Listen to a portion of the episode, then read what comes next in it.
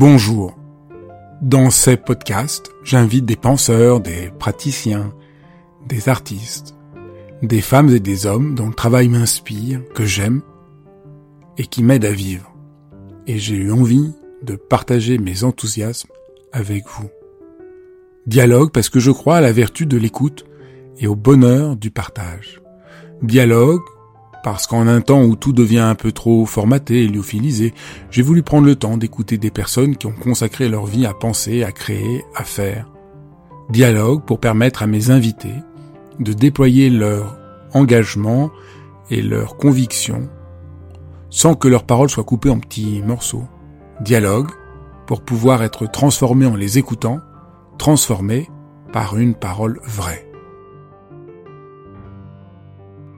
Vouloir se calmer, vouloir être plus ceci et moins cela, tout ce discours autour du bien-être que je dénonce sur cette chaîne est au cœur du dernier livre de Franck Lobved qui paraît aux éditions Pocket, Un homme debout. Quelle formidable occasion de le recevoir et de dialoguer avec lui. Bonjour Franck, je suis très content de te recevoir pour parler de la publication en poche de ce qui était ton premier livre. Oui, merci. Bonjour Fabrice. Qu'est-ce que Un homme debout? Euh, Donc oui, c'est le titre de, de ce euh, fameux livre. Euh, je, je, me suis arrêté sur un homme debout en fait parce que c'est une, une référence euh, non élucidée, je crois, dans le dans le livre à, à propos de mon grand-père. J'ai une j'ai une image de lui. Moi, j'ai grandi dans les Vosges. Lui, c'est un un Vosgien. Donc j'ai j'ai gardé cette image dans, dans, dans, ma tête de lui au milieu de son jardin, appuyé sur sa bêche quand euh, il s'arrête quelques secondes pour souffler.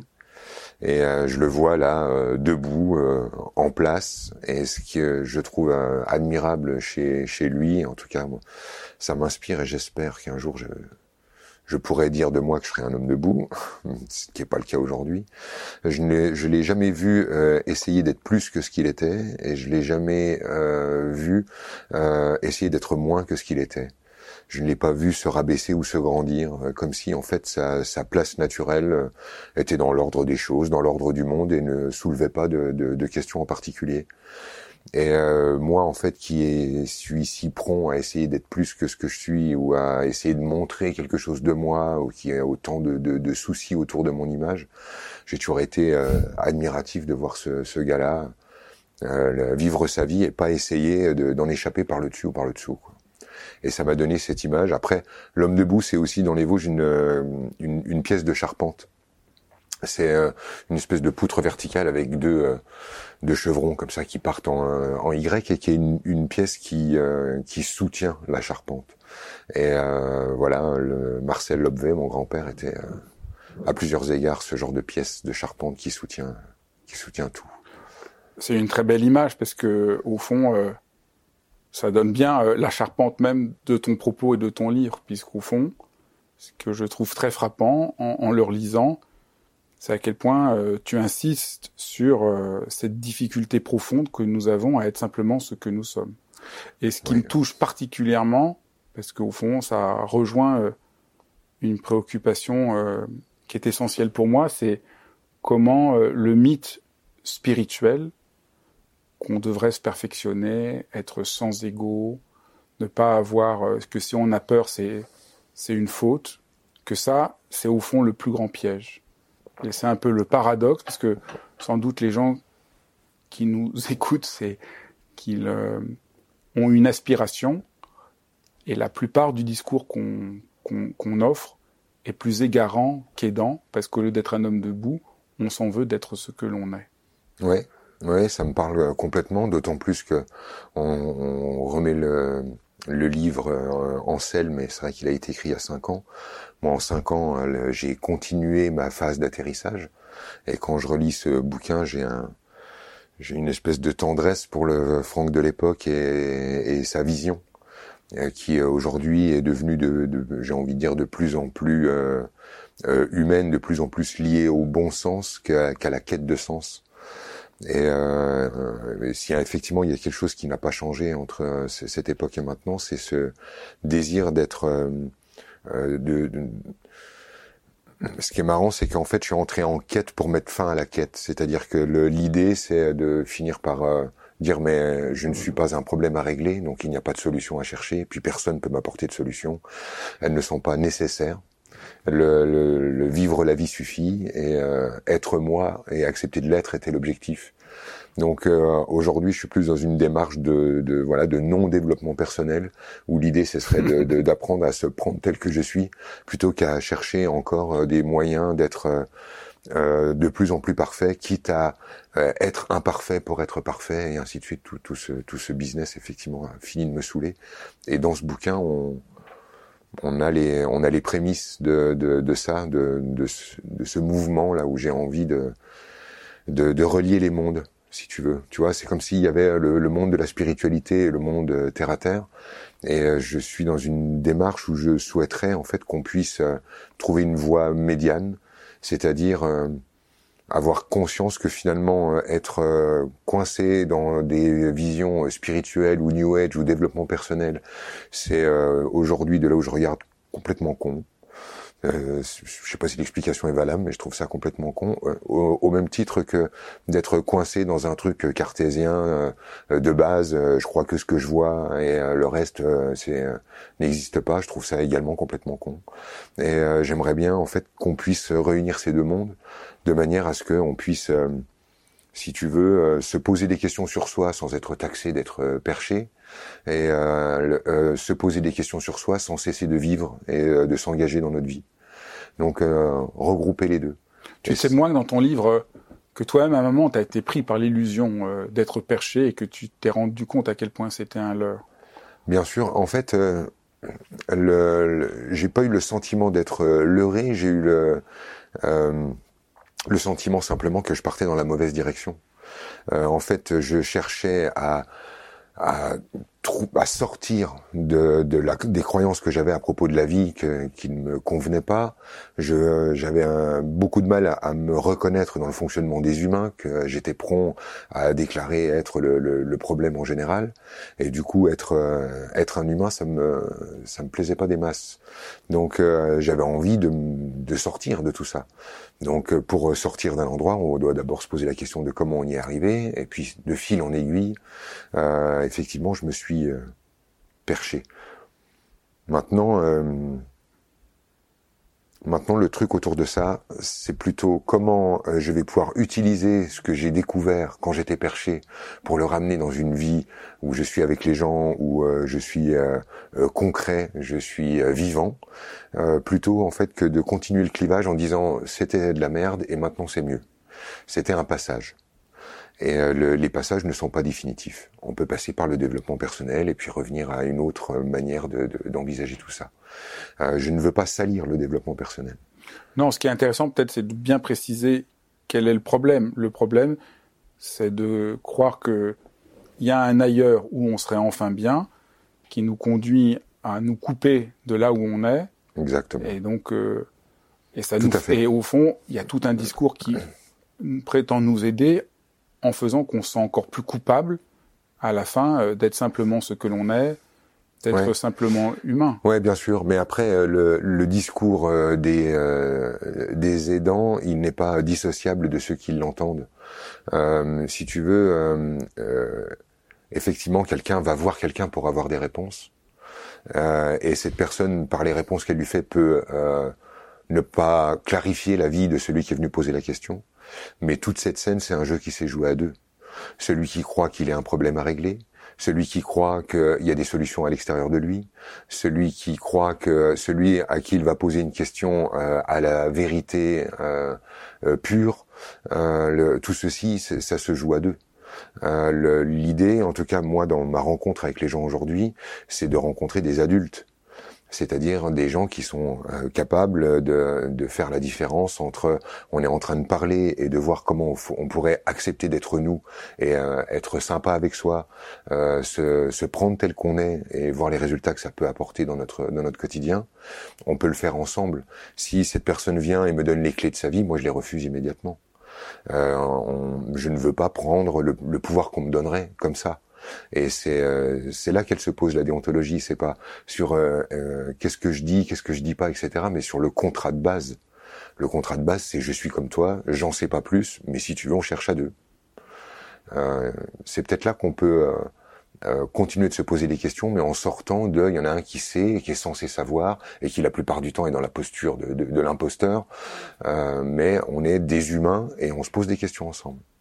Alors un des axes dans le livre qui peut donner, euh, qui peut aider les gens à, avoir un sorte de changement de regard, c'est la manière dont tu parles des émotions. Et tu expliques très bien que le discours habituel nous conduit à ne pas vouloir vivre les émotions qu'on qu'on éprouve oui. et je trouve que ça c'est assez simple et assez éclairant. Merci. Mais euh, oui, c'est un, cheval de bataille. Je dois avouer chez moi ce, thème des émotions, parce que le, je crois que beaucoup euh, de, des, des mouvements qui sont produits dans la vie, beaucoup d'actions sont motivées en fait par des, émotions non vécues, des, euh, des, des, émotions qui cherchent leur chemin, qui auraient besoin d'être exprimées, qui auraient besoin d'être reconnues, et qui sont quasiment systématiquement euh, entassées, cachées, scellées, euh, ou gérées, dans le meilleur des cas, là où en fait il s'agit que d'un mouvement euh, naturel, de, de, je ris quand ça rit et je pleure quand ça pleure et euh, d'avoir cherché à maîtriser cette nature de l'humain, c'est-à-dire de euh, chercher à ne pas avoir d'émotions, nous amène finalement à, à créer des chemins dévoyés d'expression de nos émotions enfermées, ce qui crée beaucoup de colère, beaucoup de frustration, euh, beaucoup de, de, de beaucoup de lutte entre des polarités, d'un monde qui s'affronte, euh, de gens qui sont opposés les uns aux autres, etc. Parce qu'en fait, il y a un besoin euh, d'être victime pour pouvoir pleurer ce qu'on a à pleurer, un besoin d'être bourreau pour pouvoir délivrer l'agressivité qui est la nôtre, un besoin de... En fait, on finit par agir malgré nous, simplement parce qu'on ne veut pas ressentir. Et, euh... Et on veut d'autant moins ressentir mhm. que le discours un peu courant aujourd'hui, c'est il y a des émotions positives, il y a des émotions négatives. Ben là, en fait, on est prisonnier de ce modèle. Effectivement, et on retrouve euh, là euh, quelque part euh, euh les deux mondes se rejoignent parfaitement. C'est-à-dire que pour les cartésiens, les émotions c'est interdit à un certain âge. C'est-à-dire qu'un adulte est censé être solide, stable dans sa tête, pas volatile, pas facile à bousculer, cohérent, congruent. droit, etc.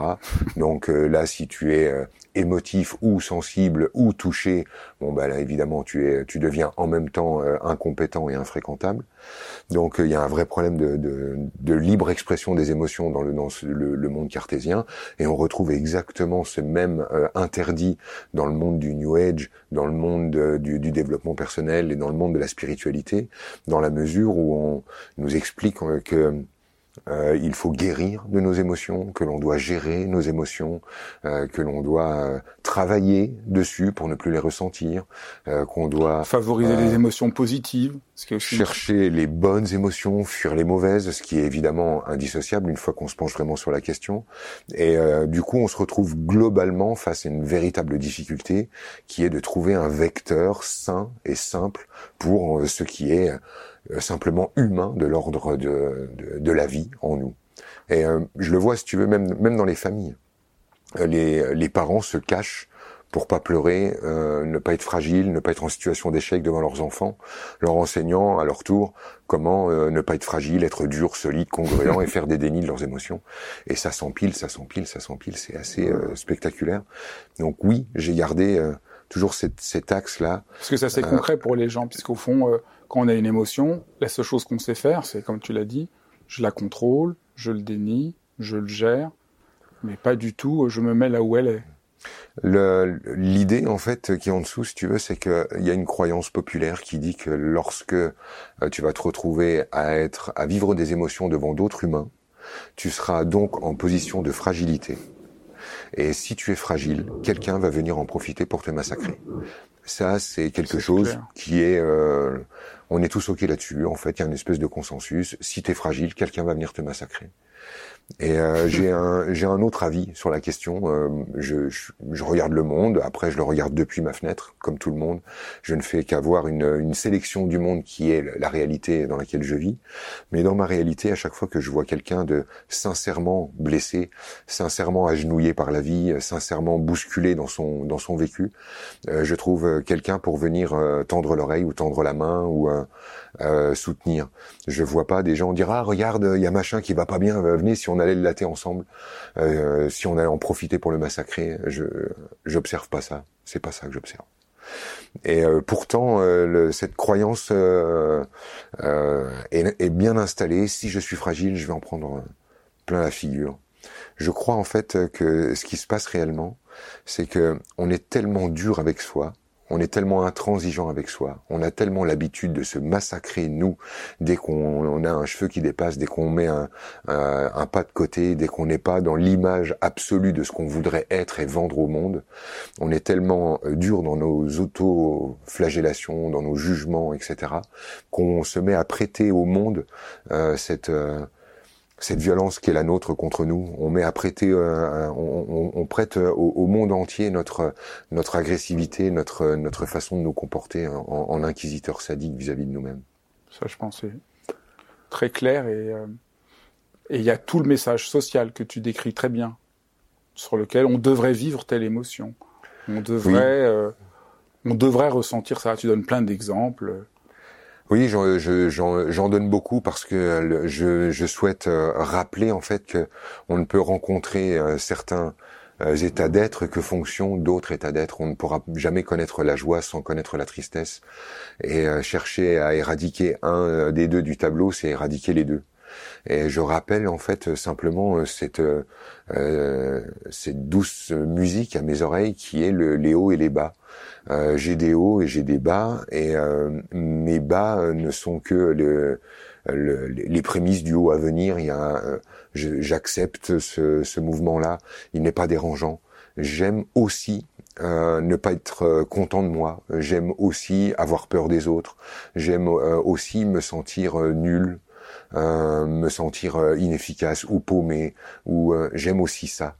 Ça fait ça fait trop partie de qui je suis euh, pour que je puisse réellement euh, dédaigner euh, ce, ce truc-là. Il y a ça chez moi et j'aime j'aime le regarder et dire ouais ouais c'est ça me va, je vais le vivre. Donc je vais traverser le moment où je me sens vraiment nul, je me sens nul nul nul archi nul et je vais le vivre. Et c'est de, de, me permettre de vivre ça pleinement qui me permet de, de pouvoir vivre avec plaisir les moments où je me sens cool, efficace, où je me dis putain t'es vraiment t'es vraiment trop cool. et, euh, et je peux les vivre parce qu'il y a l'autre truc dans la balance. Euh, c'est, tout ceci va ensemble. Et je, je faisais aussi allusion euh, à ce que tu appelles parfois la domestication hollywoodienne. Le fait que c'est stéro... l'émotion qu'on doit sentir dans telle situation est extraordinairement stéréotypée. Quelqu'un m'insulte, je dois sentir ça. Je suis trompé, je dois sentir ça. Mm. Alors qu'en réalité, c'est beaucoup plus subtil, souple, surprenant ben, notre manière de vivre nos émotions, mais nous ne nous autorisons pas pris par euh, une sorte de formatage, on pourrait dire social. Ce est, effectivement, ce qu'on ce ne s'autorise pas derrière ça à, à ressentir, c'est ce qui nous est propre. Le, le, le, souci en dessous, c'est est-ce que j'ai le droit de voir le monde tel que je le vois, de le ressentir tel que, tel que je le ressens, de le prendre tel que j'ai envie de le prendre. Euh, euh, ce dont je parle à travers cette, euh, cette idée de, de, de formatage ou de domestication, hein, c'est défoncer une porte ouverte, tout le monde sait de, de quoi je suis en train de parler. Cette, euh, cette domestication, là où elle, pourrait poser problème, c'est lorsque, face à une situation, je rejette mon ressenti pour choisir le ressenti le plus communément admis, le plus communément soutenu.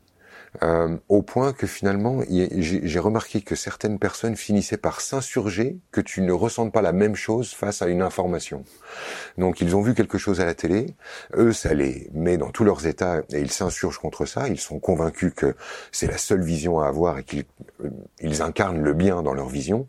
Et si je ne les rejoins pas dans leur mouvement d'insurrection, c'est que je suis contre eux, ou c'est que je suis d'accord avec l'image, ou c'est et ainsi de suite. Et du coup, on est comme ça quelque part emmené à devoir penser ce qu'on pense. Euh, en, total dépit de ce qu'on ressentirait nous si on se posait la question. Et moi, ce que je revendique le plus dans cette affaire-là, c'est euh, le droit de pas euh, me mettre en colère toutes les cinq minutes, le droit de pas m'insurger pour un oui, pour un non, le droit de ne pas croire en certaines batailles, le droit de, le droit de m'en foutre, le droit de passer à autre chose, le, le droit que ça ne me fasse pas mal, euh, éventuellement le droit à mes propres dénis. Pourquoi pas? Ceci ne me bouge pas, peut-être que c'est un déni, et alors? Pourquoi pas? Je, voudrais aussi avoir ce droit-là. Et l'idée sous-jacente, en fait, c'est me donner le droit de vivre dans le monde dans lequel je vis, c'est-à-dire me donner le droit d'avoir une vision particulière du monde et d'en faire l'expérience. L'idée, c'est d'arrêter de vouloir exporter ma vision du monde en disant tu devrais penser comme ça, ce serait plus judicieux si tu voyais comme ça, c'est comme ça la vérité, mais en rappelant que je regarde le monde à ma façon, toi aussi, et tous les gens qui vont nous entendre aussi, plus ils vont être d'accord pour euh, s'asseoir sur la place par laquelle ils regardent et dire voilà moi c'est comme ça que je vois le monde, plus ils vont devoir accepter de transgresser cette espèce d'interdit qui est de penser le monde par soi-même. L'idée en dessous, je finis là-dessus, l'idée en dessous c'est que la, euh, si je pense le monde par moi-même et donc je suis le seul à le voir tel que je le vois, je suis fou. Si nous regardons le, monde et qu'on voit la même chose, donc on s'insurge pour les mêmes sujets, qu'on est d'accord euh, sur le, pour les mêmes sujets, qu'on est dans les mêmes mouvements, alors nous ne sommes pas fous, nous sommes face à la réalité. Eh bien ça c'est pas vrai.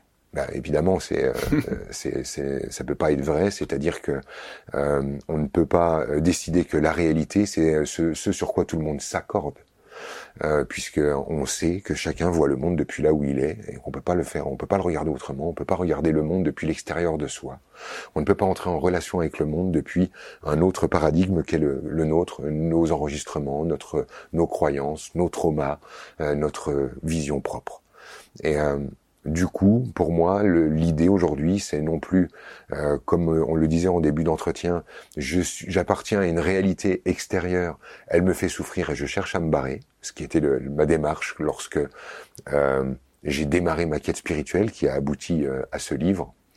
Et ce livre, en fait, c'est le début d'une de, autre version de Franck qui est non plus comment je me barre d'ici, mais comment je prends conscience que ce ici, c'est moi qui le fabrique par la façon que j'ai de le regarder. Je suis face à ma réalité. Vais-je assumer d'avoir mon propre monde et donc de prendre le risque d'être fou?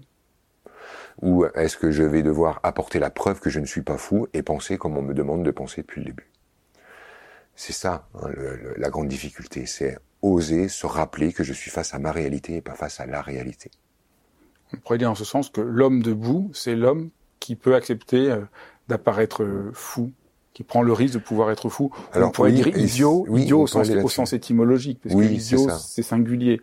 Donc au fond, l'homme debout, c'est celui qui accepte euh, d'être idiot, c'est-à-dire d'être singulier, et tant pis si les autres le prennent pour fou. C'est, euh, c'est, euh, en fait, le, je voudrais pas qu'on s'égare avec le, le, terme de la folie qui est trop, qui peut être mal compris. Je parle de, de la folie qui consiste à oser être euh, simplement soi.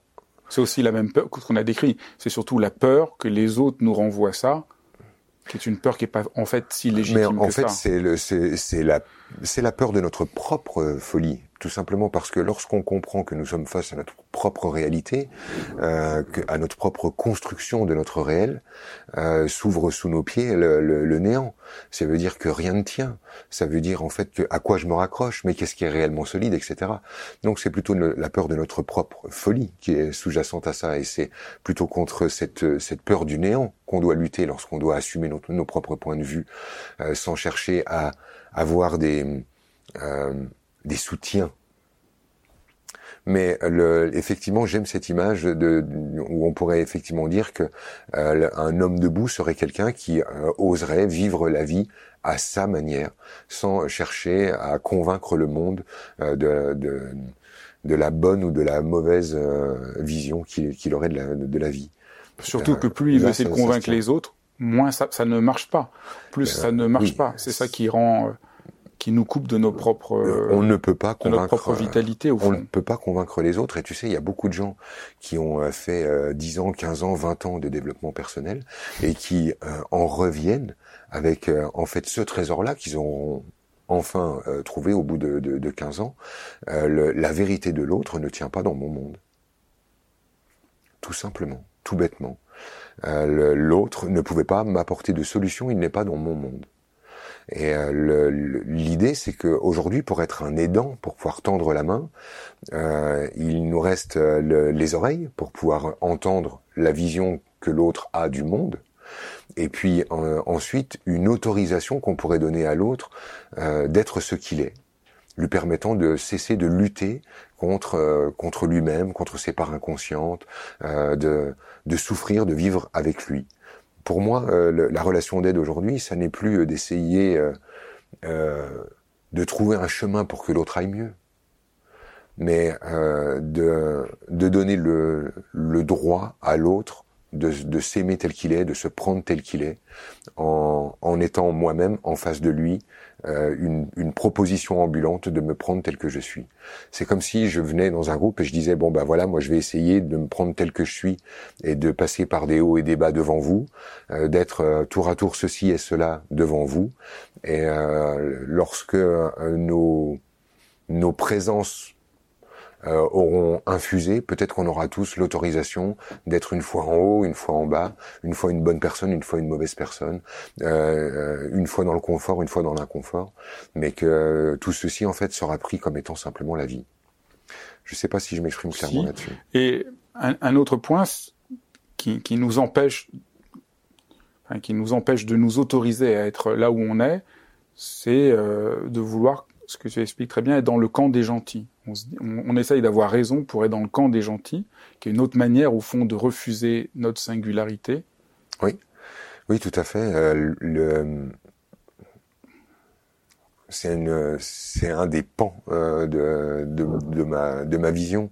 Euh, je ne pense pas, en fait, que la quête d'unité puisse passer par séparer la dualité en deux, la diviser pour faire euh, le, bien, le mal, les gentils, les méchants, la lumière, l'ombre, euh, le jour et la nuit. Je pense qu'il n'y a qu'un seul moyen en fait de faire de l'unité, c'est en regroupant les parts. C'est une fois de plus pour ça que je démarre notre entretien sur l'idée de réunir le monde des cartésiens et le monde des perchés. Nous sommes tous des humains avec des questions, avec des doutes, avec des forces, des faiblesses, etc. Et c'est l'idée, c'est de réunir les parts, c'est ça qui donne le sentiment d'unité. C'est euh, de, de penser ensemble, d'être ensemble et d'aller dans cette direction-là. Donc effectivement, euh, l'idée d'incarner le bien, d'être euh, une bonne personne euh, qui est tout le temps dans la bienveillance, dans l'amour, dans l'accueil, dans la gentillesse, dans le non-jugement, dans, tout ça, me paraît totalement inhumain. C'est à, contrario de tout ce que je connais de l'humanité, qui est tout ceci tour à tour c'est-à-dire que nous avons euh, le, droit, la légitimité, en fait, pour passer par tous ces endroits qu'on pourrait appeler le haut, le bas, le chaud, le froid, le bien et le mal. Mais euh, euh, il n'y a pas de camp définitivement sur lequel on puisse mettre l'étiquette de ça c'est le bien et puis à l'exclusion du reste. chaque position, selon l'angle par lequel elle est prise, observée, peut devenir tour à tour une bonne ou une mauvaise posture, une bonne ou une mauvaise idée, etc., etc. Donc effectivement, euh, vouloir être le bien nécessite euh, aujourd'hui, à mon sens, d'être victime de quelque chose. Tout simplement parce qu'on a fait deux camps très simples. Il y a les bourreaux et les victimes. Les bourreaux sont le mal, donc les victimes sont les gentils. Si j'ai envie d'être gentil, je n'ai qu'à être victime d'un bourreau. Donc euh, moi je vois des gens me poser énormément de questions et se poser énormément de questions, rien que simplement sur la cellule familiale et les liens dans la famille, où euh, j'en ai 9 sur 10 euh, qui, à l'adolescence, décident que papa est le bourreau ou maman est le bourreau, et ce qui les place de facto dans le camp des gentils, et ils peuvent faire 30 ans, 40 ans, 50 ans sur une phrase prononcée par maman, sur un geste euh, fait par papa, et là ça, ça permet en fait d'incarner le bien, euh, du début à la fin. Euh, mais tout en devant euh, perdre le lien filial, la relation d'amour de, de, la famille, tout en étant capable de vomir sur son propre sang pour le seul bénéfice d'être le bien et de en plus, pas du tout régler le problème. C'est ah bah, ça. ça ne, en fait, le, il n'y a pas de problème. C'est-à-dire que tout ceci n'est pas fait pour régler un problème. Tout ceci est fait pour justifier un positionnement. C'est ça. Euh, renforcer une identité, je dirais. Euh, ouais, voilà, on peut le prendre comme ça. Renforcer une identité, justifier un positionnement, euh, le justifier pourquoi euh, je ne serai plus gentil, pourquoi je ne tendrai plus la main, pourquoi je serai maintenant en colère, pourquoi je ne les verrai plus, pourquoi je ne les aiderai plus. Euh, pour, il y a plein de, il y a énormément de bénéfices simplement à décréter que autour de moi, le, tout vient, tout le problème vient de ma femme, tout le problème vient de mon mec, tout le problème vient de papa, vient de maman. Puis après, on pourra l'exporter évidemment à la société, le monde, etc. Hein. Et, de ce point de vue-là, euh, le chemin que tu proposes de rencontrer les émotions, d'être là où l'on est, c'est aussi un chemin de responsabilité. oui, c'est un, un, chemin évidemment de responsabilité, c'est-à-dire de euh, euh, d'aller chercher euh, au-delà hein, de, la, de la réelle position de victime et bourreau. Il faut qu'on clarifie, être victime, ça existe. Euh, le, le, je, suis pas en train de faire de ce truc-là. Euh, lorsque euh, un enfant est attouché, lorsque une femme est battue, violée, lorsqu'un homme, etc., etc., ils sont victimes. C'est pas le, de ce sujet-là dont je suis en train de parler. Je suis en train de parler de cette promptitude à se sentir victime c'est-à-dire à se sentir blessé, à prendre un angle euh, sur ce qu'on me dit qui me donne la permission d'un seul coup d'être euh, celui euh, qu'on écrase, celui qu'on spolie, celui qu'on rejette, celui et qui va me donner une identité, une posture. et la possibilité de la plainte infinie. La possibilité, exactement. Parce qu'à partir de là, tout, tout est expliqué par la plainte. Euh, j'ai pas eu ça. Euh, Après tout ce que j'ai vécu, voilà. et donc c'est exactement. Et là où euh, là où je parle de responsabilité, c'est dans l'idée que je, je crois que une fois que que quelqu'un a une blessure, et les blessures, en fait, si tu veux, que ça soit j'ai eu l'impression qu'on me rejette ou on m'a rejeté, du moment que je l'ai ressenti, la blessure, elle est là. Euh, L'idée n'est pas d'aller creuser avec les gens pour leur dire attends est-ce que c'est vrai que tu as été rejeté ou est-ce que c'est vrai que tu as été abandonné? C'est pas ça la question.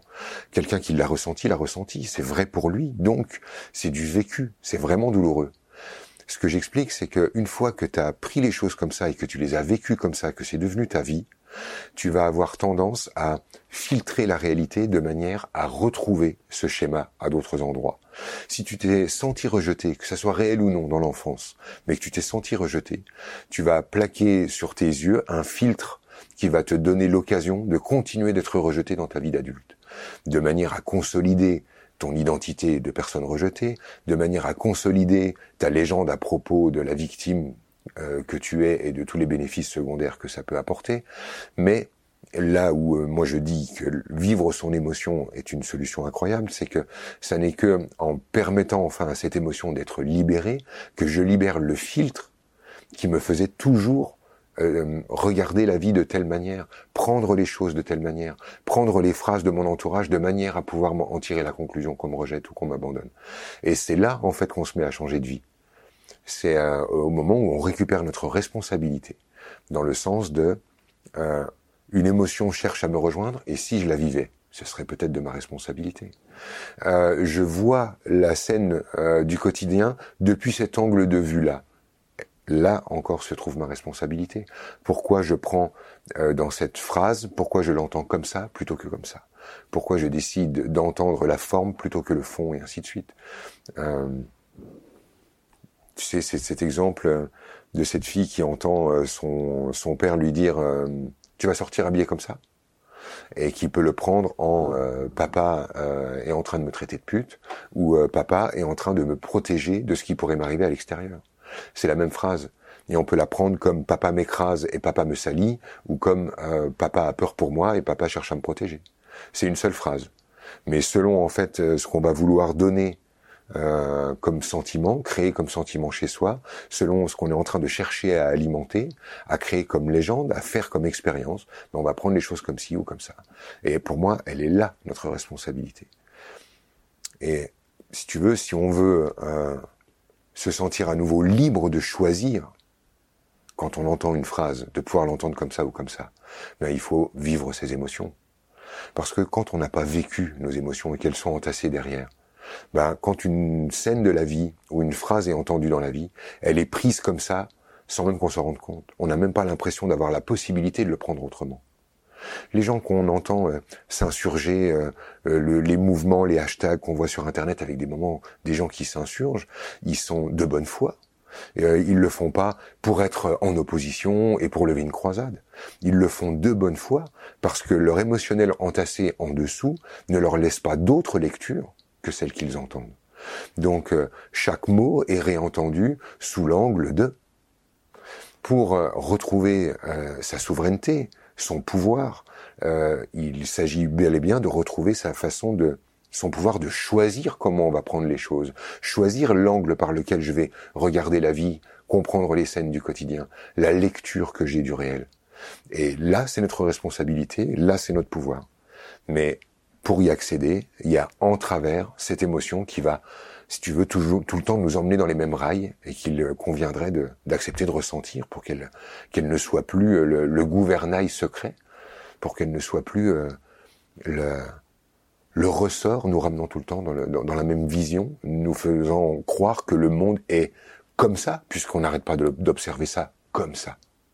Donc libérer l'émotion, qui est un peu la clé, c'est rencontrer pour de bon l'émotion qu'on vit qu'on a tendance à rejeter, à fuir. Il y a une croyance, si tu veux, c'est que euh, quand on dit libérer l'émotion, les gens disent oui, mais comment? Parce qu'il faut que je la retrouve. Et quelle émotion? De quoi s'agit-il? Alors que, euh, en fait, et je l'explique dans ce livre, le, c'est beaucoup plus simple que ça. Euh, justement, on a une émotion euh, entassée et elle va nous nous faire voir la vie toujours de la même manière. Donc je prenais l'exemple de quelqu'un qui s'est senti rejeté dans l'enfance. Je précisais que réel ou non, ressenti, c'était vrai. Donc cette personne a été rejetée dans l'enfance. Du coup, elle filtre la réalité de manière à ne plus faire cette expérience parce qu'elle se dit ça m'a fait trop de mal, je ne veux plus jamais vivre ça, donc je vais devenir le gardien de ça, je vais maintenant veiller à ne plus être rejeté. Pour veiller à ne plus être rejeté, qu'est-ce que je dois faire? Ben, chercher les marques de rejet partout. Et quand je cherche les marques de rejet partout, ben j'ai dix occasions par jour de me sentir rejeté, et ce sont dix occasions de ressentir la fameuse émotion, et donc de la libérer. Donc j'ai pas besoin d'aller à la cause, puisque finalement la cause m'emmène dans une réalité qui déclenche chez moi ce type d'émotion à coup sûr. Donc au lieu de me plaindre que je me sens rejeté, si j'expérimente vraiment là comment je me sens rejeté, je vais revenir à la source de l'émotion qui est en train de me bloquer. Exactement. Et là, euh, un des axes de, de, disons de, de ton livre, c'est vraiment d'aider les gens à entendre qu'il faut réussir à trouver, enfin, à, à être à l'écoute de l'émotion euh, de fond qui est en nous et que si on est à côté, peut-être, on, oui, on, ne libère pas. Si on a oui, ressenti le rejet, qu'on s'occupe de ça et de ça. C'est vrai que le euh, bon, j'éveille euh, là-dessus, c'est que euh, parfois on s'occupe de plein de problèmes qui n'en sont pas, de manière à ne pas rencontrer l'émotion qui elle pose problème puisque elle a ce mouvement de ressort nous ramenant toujours dans la même vision et dans une vie dont on pourrait avoir le sentiment qu'elle est une boucle infinie et qu'on est dans la roue du hamster. Donc euh, oui, il y a quelques euh, il y a quelques trucs qu'il qui, convient de, de, de regarder pour pas se noyer dans cette histoire-là. Mais euh, moi, je voudrais que tes auditeurs comprennent en fait qu'il n'y a pas besoin de technique, qu'il n'y a pas besoin de moi, qu'il n'y a pas besoin de toi, qu'il n'y a besoin de personne, puisque en fait notre vision de la vie est teintée par les émotions qui sont emmagasinées ce qui fait que de facto on les rencontre. Donc on n'a pas besoin de connaître leur nom, on n'a pas besoin de savoir si c'est du rejet ou de la tristesse ou du machin. Ça n'a aucune forme d'importance. On n'a pas besoin de connaître leur nom. Et ce que je trouve éclairant, c'est de sentir que c'est souvent l'émotion euh, qui peut être la plus poignante, qui peut nous faire le plus peur, qui va nous qui est vraiment libératrice. Ça, je crois, c'est une indication qui peut, qui peut nous, nous, nous, nous aider. Évidemment. N'ayez pas peur. C'est pas parce que c'est intense que c'est pas, au contraire, c'est souvent le signe que, en acceptant, quelque bah, chose se, se, libère. Mais bien sûr, d'autant, oui, je comprends. De parce que ça va, parce que ça va tellement à l'encontre de tout le discours sur faut vivre des émotions positives. S'il y a une émotion négative, c'est ton ego. Donc tout ce bavardage euh, qui, qui, je trouve voilà là c'est assez éclairant. N'ayez pas peur de toucher le ah, point aigu de votre vie. Merci de soulever ça parce que je je me rappelle même pas en fait que qu'on peut fonctionner là-dedans, qu'on puisse fonctionner là-dedans. L'émotion c'est rapide, ça va vite. Des fois ça fait super du bien, des fois ça fait super mal, mais en fait l'émotion en tant que telle, c'est pas elle la douleur. La douleur naît de la résistance à l'émotion. Euh, résister pendant des décennies à, une, un sentiment qui monte chez soi, c'est l'enfer. C'est l'enfer. Et de résister à sa sensibilité, chez moi, c'est la porte de l'hypersensibilité. C'est-à-dire qu'on devient hypersensible à force de chercher à lutter contre la sensibilité, si tu veux. Euh, J'ai envie de dire que plus je me laisse traverser, plus c'est facile. Plus je résiste, plus je me fais dévorer. Euh, il, s'agit pour moi de reprendre l'image de l'eau avec un barrage. Si je mets un barrage sur une rivière, ça va pousser. Et ça va pas euh, pousser de moins en moins, ça va pousser de plus en plus. Euh, c'est le même système avec les émotions. Évidemment, lorsque je suis face à revivre l'émotion de rejet, de deuil, etc., que je ne voulais plus, que je m'étais juré de ne plus jamais rencontrer, j'ai l'impression que que je vais que je vais tomber dans un trou infini. J'ai l'impression que je vais pleurer une rivière. J'ai l'impression que ça va jamais avoir de cesse. Mais en fait, ce qui n'a pas de cesse, c'est la résistance. Ça, c'est très important. C'est de s'opposer. C'est très peu vu. Les gens ont l'impression que le problème, c'est les émotions dite négative et pas la résistance que la, colère, le chagrin, la peur, tout ça n'est pas un problème. C'est la, résistance, qui nous épuise. Euh, c'est ça.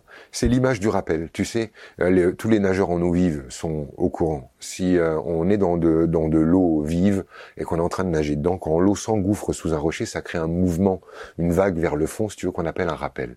Si tu te fais attraper par ce genre de lame de vague, en fait, qui ramène l'eau toujours en dessous, et que tu essayes d'aller chercher de l'air, ce qui est souvent le mouvement de quelqu'un qui se sent étouffé par l'émotionnel. Il cherche une solution, il cherche à reprendre de l'air, il voudrait juste que ça s'arrête deux secondes, il voudrait...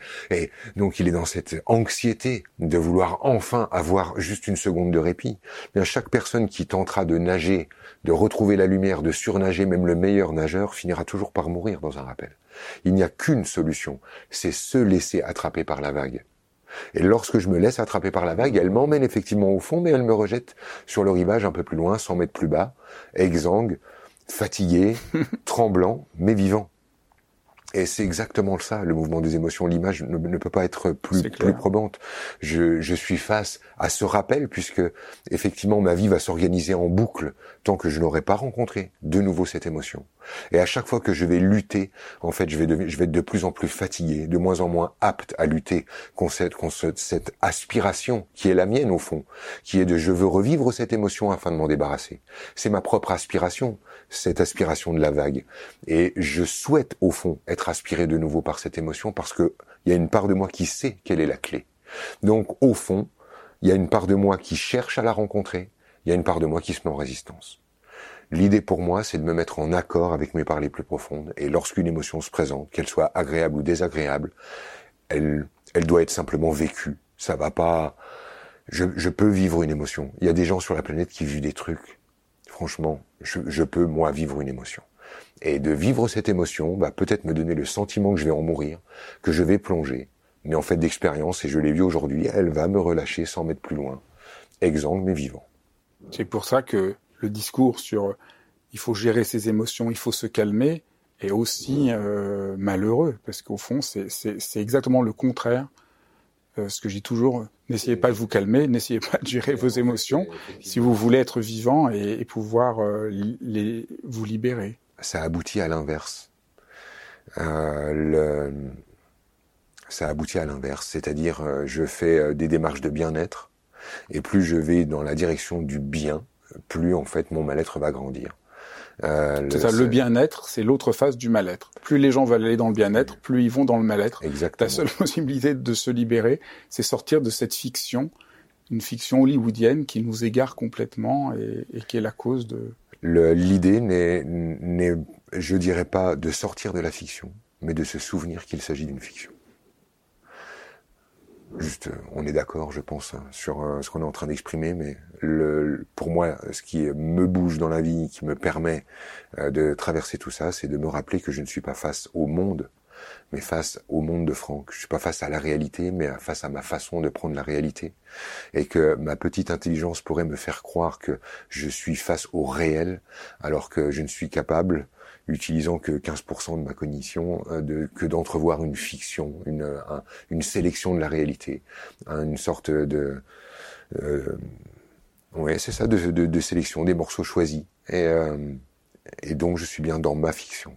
C'est ça qui me donne l'appui.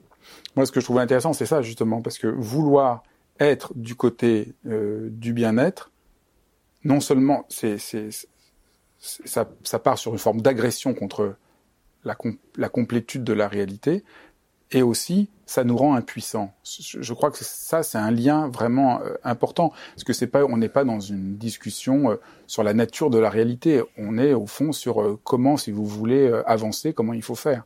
Et donc tout le discours sur le bien-être nous rend impuissants. Ça nous apprend l'impuissance. Le, c'est à nouveau des jeux qui se jouent à deux entre ceux qui cherchent la clé et ceux qui sont qui, qui sont censés l'offrir.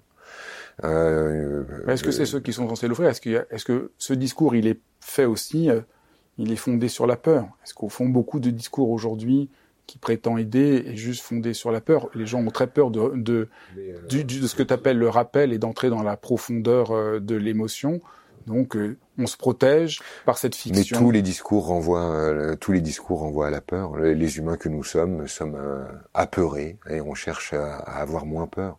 Mais si tu veux qu'on s'accroche à la science, qu'on s'accroche à, à l'information, qu'on s'accroche au développement spirituel. L'idée sous-jacente, effectivement, c'est d'éteindre les peurs.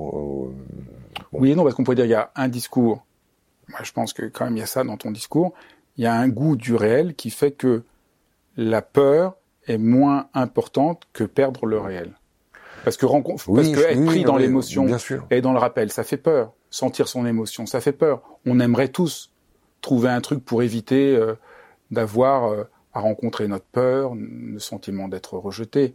Mais au fond, ce à quoi tu, tu éveilles, c'est à ce goût du réel, à ce goût de la vie qui fait que c'est pas si grave. En fait, l'idée qui est en dessous, elle est toujours la même. C'est la résistance le problème. J'ai peur, c'est gérable. Si je me mets à résister à cette peur, je casse tout. Les gens connaissent ça, ils l'ont vécu en couple. Vous entrez dans une relation de couple. Euh, être avec l'autre vous fait peur.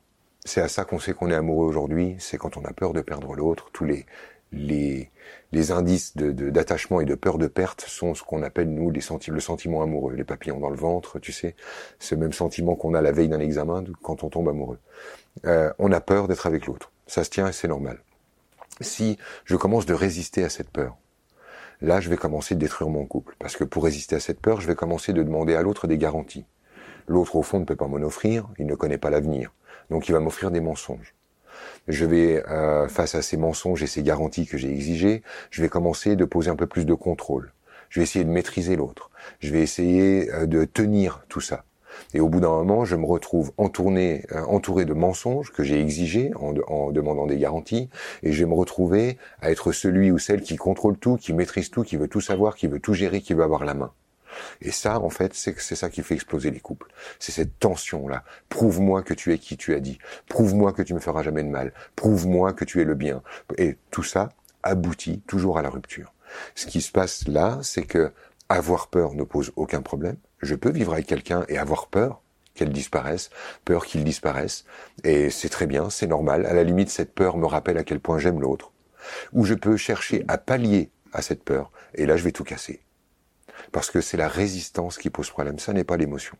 L'émotion de peur, elle est viable. Résister à l'émotion de peur, on casse tout. C'est clair. C'est pas la peur qui pose un problème, c'est la peur de la peur qui nous. Exactement. Qui nous. Euh, je voulais venir sur un sur l'autre face parce qu'il y a une face qui est euh, voilà rencontrer euh, l'émotion profonde, mais l'autre côté, tu parles aussi beaucoup du contentement d'être soi, de la joie d'être soi, du, d'être en adéquation avec sa propre vibration.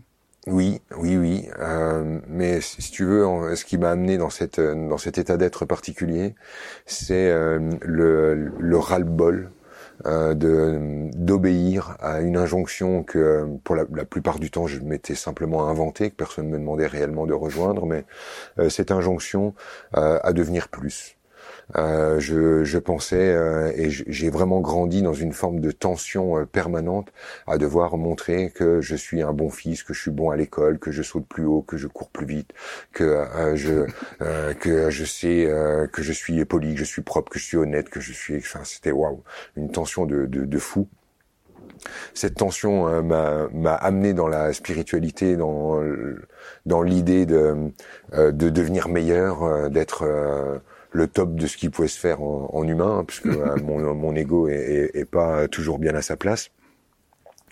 euh, ce qui a abouti à euh, des, des, sentiments euh, face aux, aux, théologies d'être d'être un problème à régler, donc d'être quelque chose d'impur qui doit augmenter sa vibration, qui doit se nettoyer, qui doit se purifier, devenir le bien, incarner le bien.